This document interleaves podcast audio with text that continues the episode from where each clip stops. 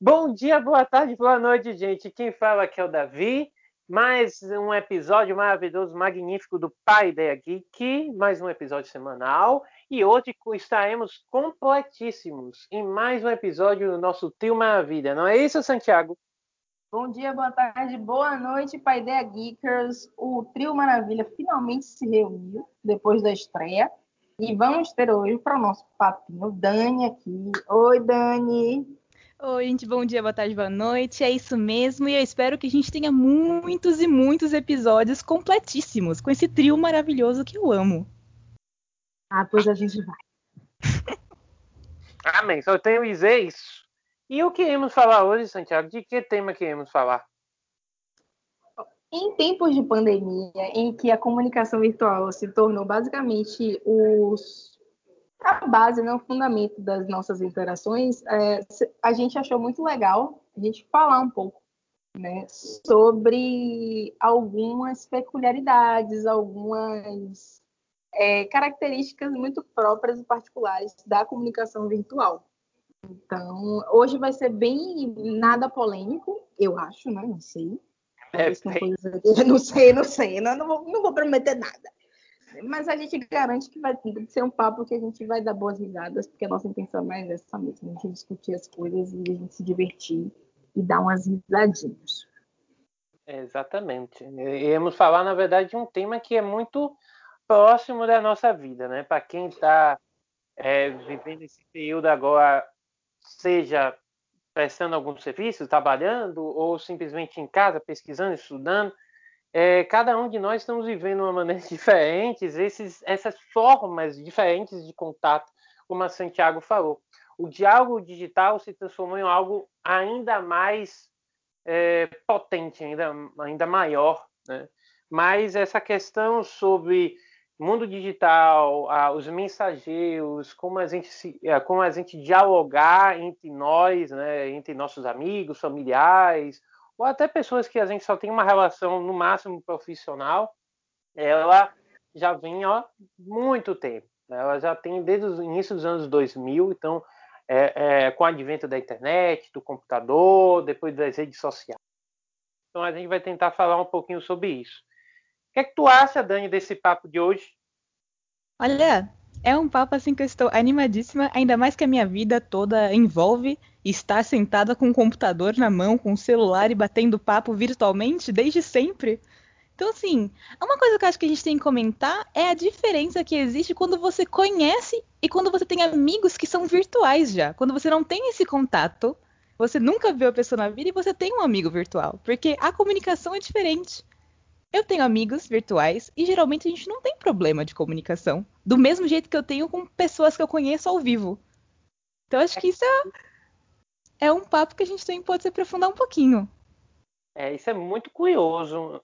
Eu não tenho amigos virtuais, tá? Só virtuais. Eu sou de ainda, pode me chamar de é, uma pessoa que privilegia as ações do passado, que tivemos uma associação direta, né?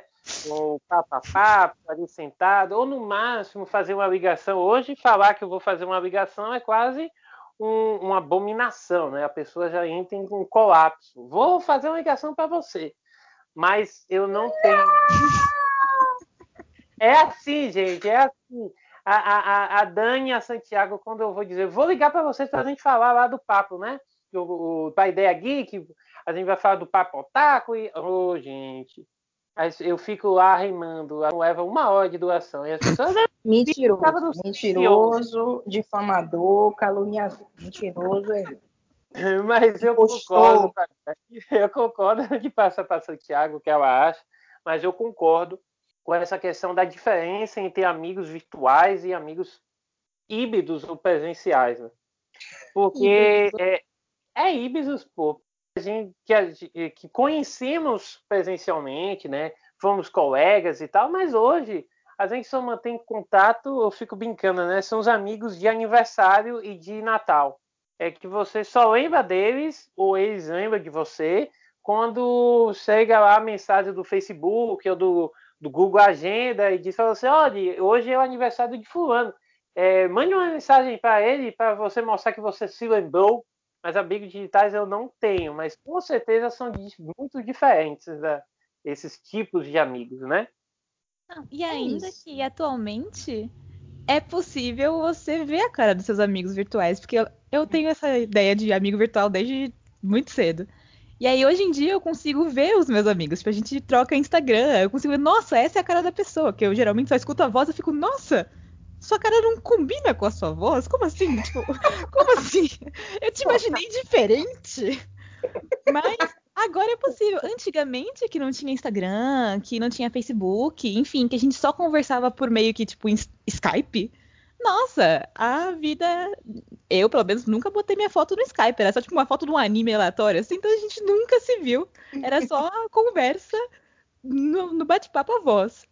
Mas atualmente é legal isso que a, eu conheço alguns amigos que a gente joga junto, que eu conheci pela internet e agora eu consigo, tipo, ver eles pelo Instagram e falo, nossa, esse é seu rostinho, prazer. Olha aqui o meu. E a gente troca.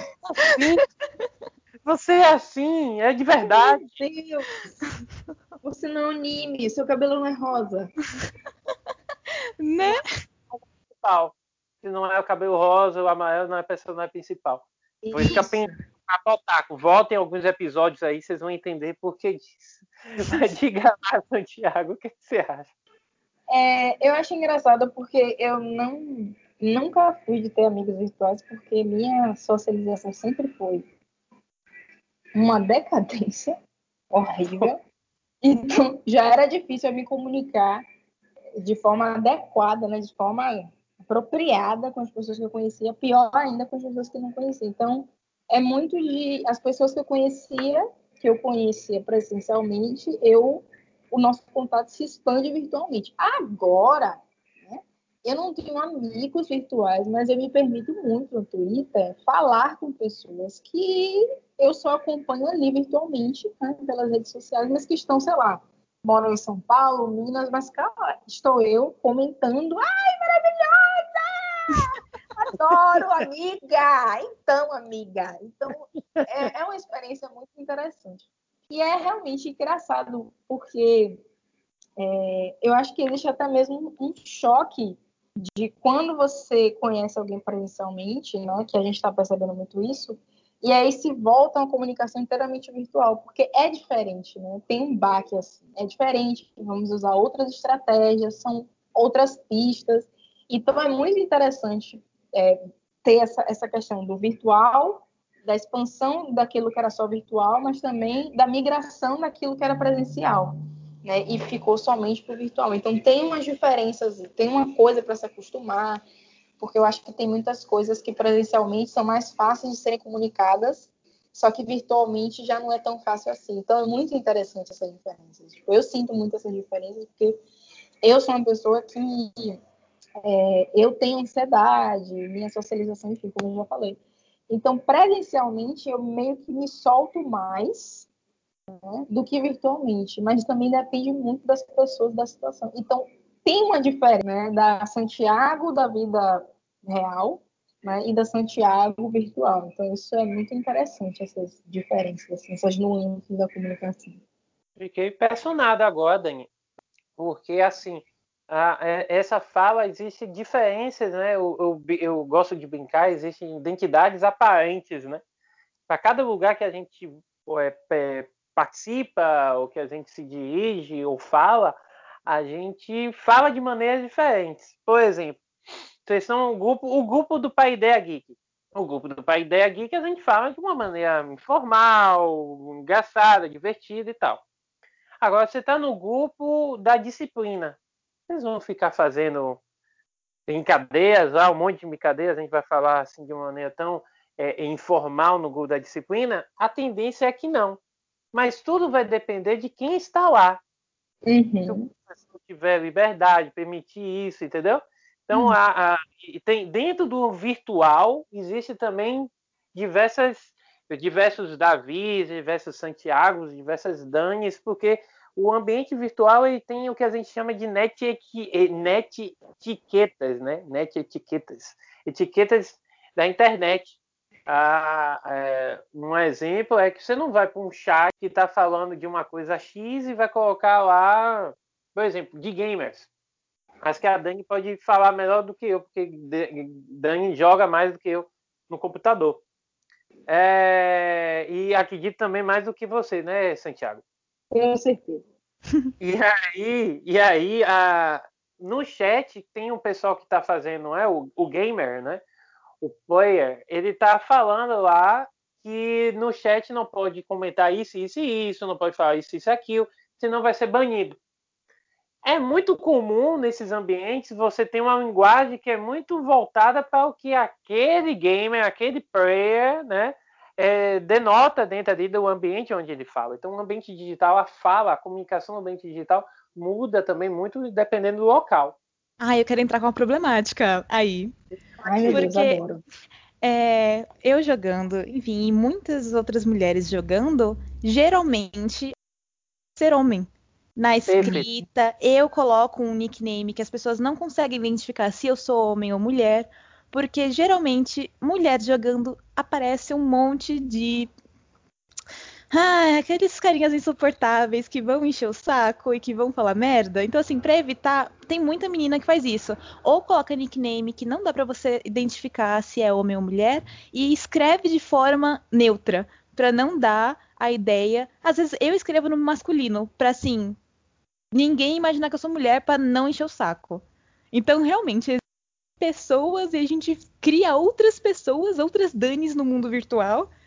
E dependendo do ambiente que você tá, no ambiente gamer, você cria outra pessoa ainda pra ser evitador de cabeça. Perfeito o que você disse. Eu, assim, perfeito, porque é, é, vamos dar nome aos, a- ao âmbito dos games que fazem mais isso, né? F- F- FPS? Os jogos de tiro, né? Online, eles tendem a ser ambientes onde são extremamente competitivos, para não dizer outros, outros nomes.